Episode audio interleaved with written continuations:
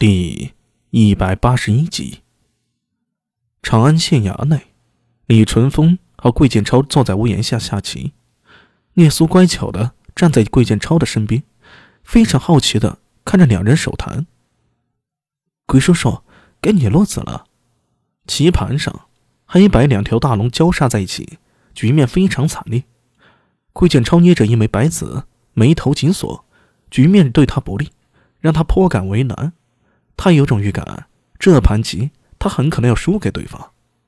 和李淳风是老对手了，亦或者说，他和太史局是老对手了。从隋朝时的将作大将宇文恺，到唐初的袁天罡，再到如今的李淳风，桂建超从接掌了荧惑星君之位之后，就和这些人纠缠不清，时而合作，时而敌对。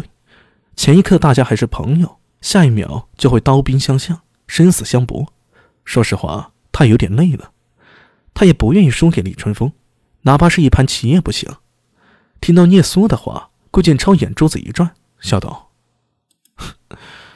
小聂苏啊，你来帮鬼叔落这一子，如何？”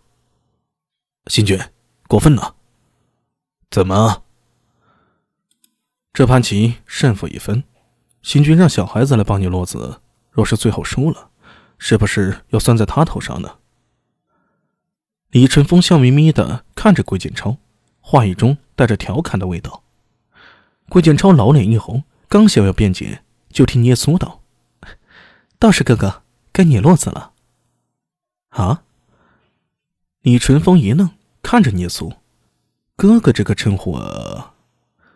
桂建超则哈哈大笑，指着李淳风道：“ 哈哈哈哈哈没错，道士哥哥，该你落子了。”李淳风哭笑不得，目光旋即落在棋盘上。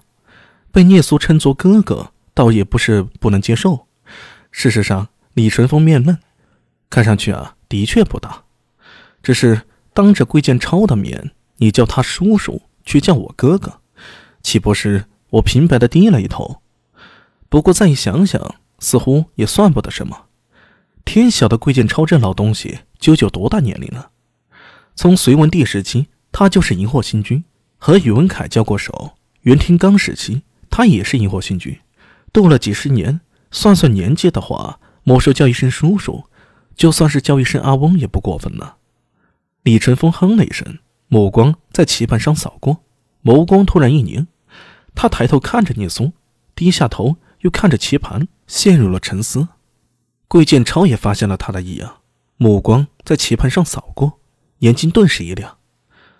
远远岌岌可危的形势，在聂苏落子之后，局面顿时出现了变化，好像要起死回生了。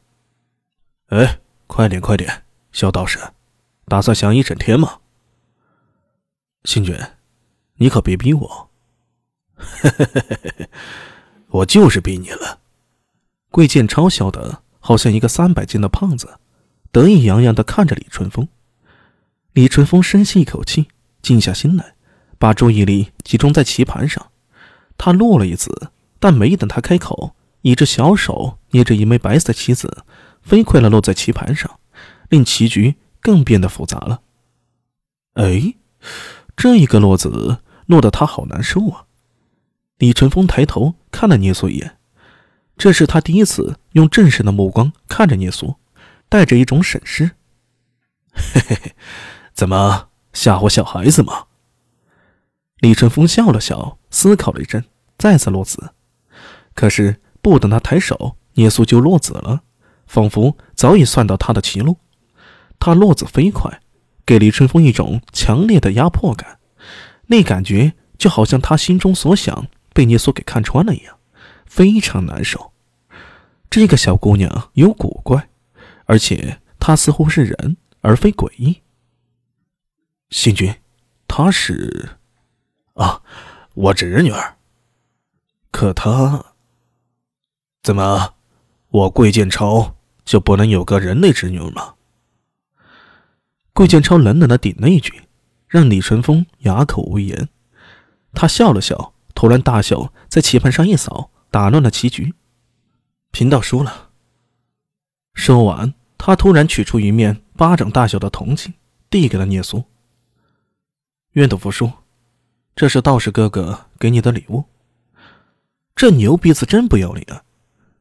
桂建超冷冷的看着李春风，对李春风那点小心思啊可以说是心知肚明。不过他并不会阻止李春风的示好，倒是聂苏又躲到桂建超的身后，看着李春风手里的铜镜，怯生生的没有言语。